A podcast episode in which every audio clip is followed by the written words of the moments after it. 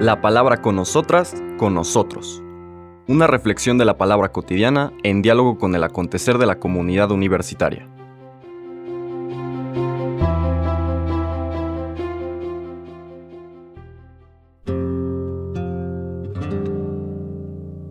Hola, buenos días. Bienvenidas, bienvenidos a la palabra con nosotros, con nosotras, de este miércoles 8 de marzo, segundo de la segunda semana de Cuaresma. Hoy nos quedamos en el Evangelio de Mateo, recordemos que el lunes fue Lucas, luego Mateo 23, ahora regresamos dos capítulos, Mateo 20, versículos del 17 al 28, en la catequesis de toda esta segunda semana de Cuaresma. Pon tu mirada en Dios. ¿Quieres llegar al misterio de la Pascua con un corazón preparado? Contempla al Dios vivo. Aprende de Dios. Tu maestro es Dios. Tu Padre es Dios. Tu guía, el Señor Jesús. Lo que vamos a leer en estos versículos se conoce en, en lenguaje bíblico como el tercer anuncio de la pasión.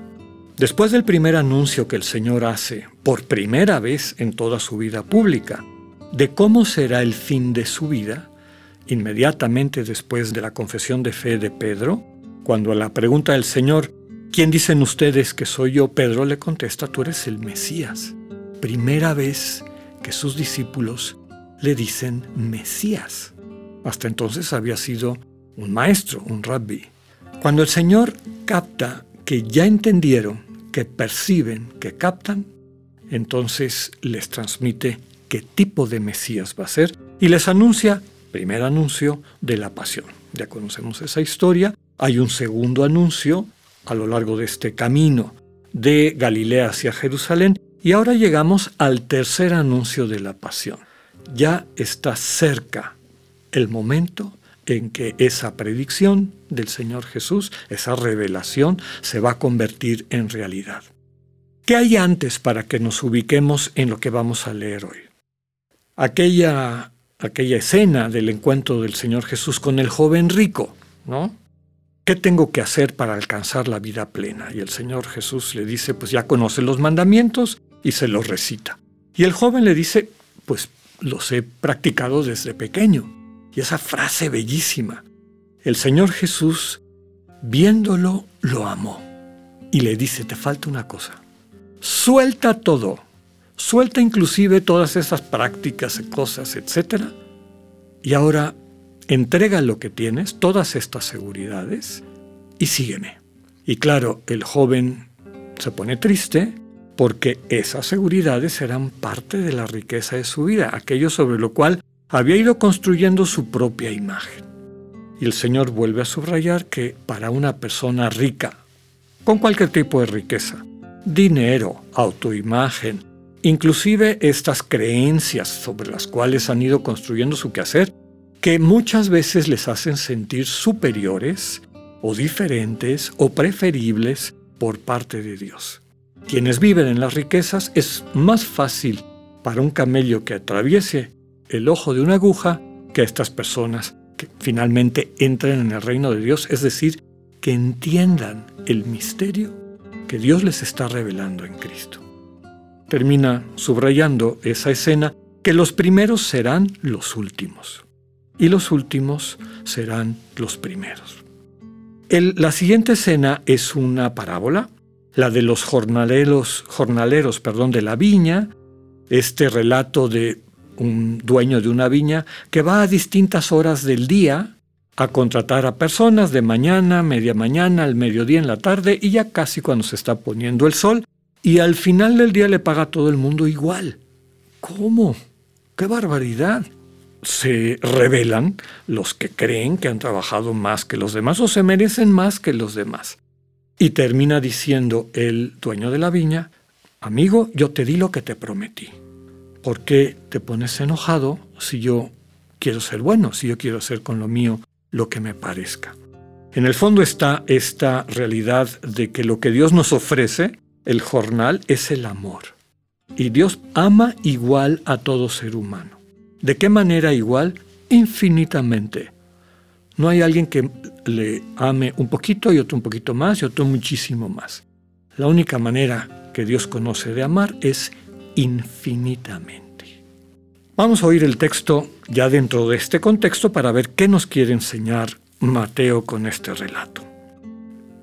En aquel tiempo, mientras iba de camino subiendo a Jerusalén, Jesús llamó aparte a los doce y les dijo, Ya vamos subiendo a Jerusalén, y el Hijo del Hombre va a ser entregado a los sumos sacerdotes y a los escribas, que lo condenarán a muerte y lo entregarán a los paganos, para que se burlen de él, lo azoten y lo crucifiquen. Pero al tercer día resucitará.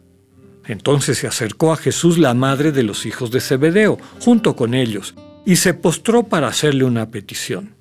Él le preguntó, ¿qué deseas? Ella respondió, concédeme que estos dos hijos míos se sienten, uno a tu derecha y otro a tu izquierda, en tu reino. Pero Jesús replicó, ¿no saben ustedes lo que piden? ¿Podrán beber el cáliz que yo he de beber? Ellos contestaron, sí podemos. Y él les dijo, beberán mi cáliz. Pero eso de sentarse a mi derecha o a mi izquierda no me toca a mí concederlo, es para quien mi Padre lo tiene reservado. Al oír aquello, los otros diez discípulos se indignaron contra los dos hermanos, pero Jesús los llamó y les dijo, Ya saben que los jefes de los pueblos los tiranizan y que los grandes los oprimen. Que no sea así entre ustedes. El que quiera ser grande entre ustedes, que sea el que lo sirva, y el que quiera ser primero, que sea su esclavo. Así como el Hijo del Hombre no ha venido a ser servido, sino a servir y a dar la vida por la redención de todos. Palabra del Señor. Tendríamos que acoger esta última frase vinculándola a la que con la que terminamos ayer. El único guía de nuestra vida es el Señor Jesús. Un solo Maestro, que es Dios, que a través de su amor nos enseña a amar. Un solo Padre, que es Dios, a quien todos y todas vemos con deseo de acercarnos, de, de vivir a la altura de nuestra filiación. Y tercero, el Señor Jesús que nos guía. ¿Cómo nos guía? Como el Hijo del Hombre que no ha venido a ser servido, sino a servir y a dar la vida por la redención de todos. Todo el relato que acabamos de escuchar nos muestra que los doce no han entendido, todavía se están peleando. En la comunidad de Jesús no es cuestión de puestos, sino de actitudes, un amor que se aprecia más en obras que en palabras. El Hijo del Hombre no ha venido a ser servido, sino a servir. Se ha dicho, San Ignacio lo pone en la contemplación para alcanzar amor, que el amor en este mundo, en esta realidad, se traduce necesariamente en servicio. En la comunidad cristiana no se puede reproducir el modelo tiránico de los seguidores del príncipe de este mundo. Desde luego que no está exenta a lo largo de la historia, pues basta conocerla con un poquito de objetividad para ver que esta tentación la tentación de, esta, de querer eh, instrumentalizar a Dios para nuestros propios intereses también ha estado presente en la historia de la iglesia. Y, e imágenes que no tienen nada que ver con el Evangelio, príncipes de la iglesia y otro tipo de nombres, epítetos, actitudes que en el fondo no ayudan a transmitir lo que el Evangelio nos enseña de esta comunidad y los valores que la constituyen, valores que hemos recibido del Dios que es nuestro Maestro. ¿Quién es el más importante en la comunidad cristiana? ¿Quién es el primero en la comunidad cristiana? No el que manda, no el que exige que le traten de una forma distinta o que busca privilegios o que se considera mejor que los demás. Queda claro por la enseñanza del Señor que el primero en la comunidad es quien se constituye en fundamento, es decir, en sostén de la comunidad a través de su sensibilidad aprendida de Dios, de su corazón redimido por el corazón de Cristo, que lo hace una persona servicial atenta, entregada. Con su testimonio, no, no más importante o primero, porque en la comunidad cristiana esos títulos no existen. Se constituye, podríamos decir, uno de los títulos más apreciables. Es un fundamento, un sostén para la comunidad. Sigamos nuestro caminar a través de esta cuaresma para entender el misterio del Dios que entrega su vida para darnos vida. Que tengan un buen día, Dios con ustedes. Acabamos de escuchar el mensaje del Padre Alexander Satirka. Escúchalo de lunes a viernes a las 8.45 de la mañana por radioiberoleón.com, a través de nuestra app gratuita para iOS y Android o por Spotify.